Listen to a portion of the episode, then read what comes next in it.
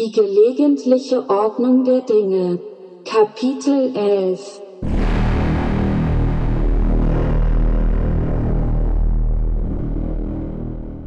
Tröger macht Tempo, Tröger zeigt Herz, Tröger führt, Tröger ist zu Hause, Tröger wartet ab, Tröger hat Zeit, Tröger ist nervös, Tröger ist Hans, Tröger hasst seine Beine, Tröger on the road.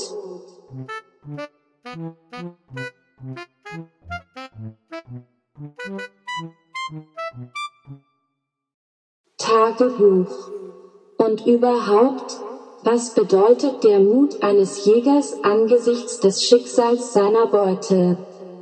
Gewehre schießen nun mal nach vorn und hinterlassen nach hinten nicht die leiseste Spur.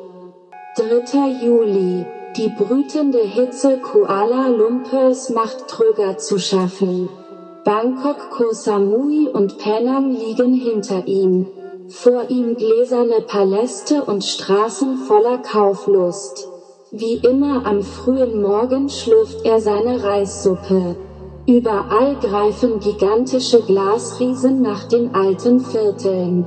Ihre bedrohlich wirkenden Schatten verfolgen die Menschen bis in die hintersten Winkel ihrer Häuser.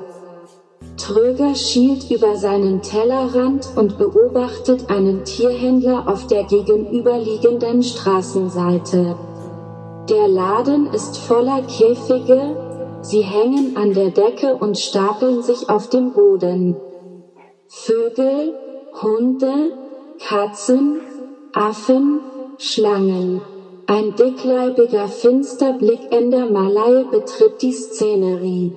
Mit einer langen Holzstange, an der vorn ein Eisenhaken befestigt ist, angelt er nach einem der an der Decke hängenden Käfige. Der Käfig schaukelt kräftig hin und her. Plötzlich löst er sich vom Haken und fällt mit lautem Getöse zu Boden. Er zerfällt in seine Einzelteile.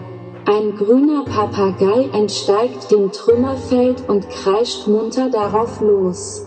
Er besinnt sich nicht lange, schwingt sich sogleich in die Lüfte und dreht im Laden noch eine Ehrenrunde, bevor er sich geschickt durch einen Fensterspalt ins Freie manövriert.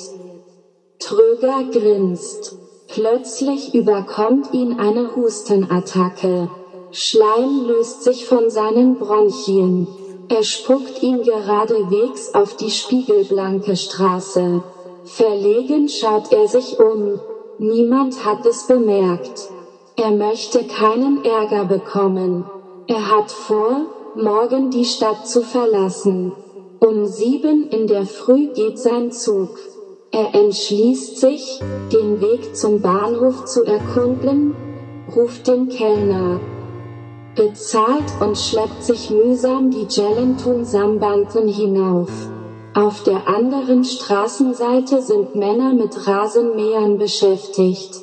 Mit ihren dicken Hüllen und ihrem Gesichtsschutz gleichen sie Astronauten. Er biegt in die Jelen Stessen Zentral ein. Im Gasthaus angekommen, bereitet er alles für den nächsten Tag vor.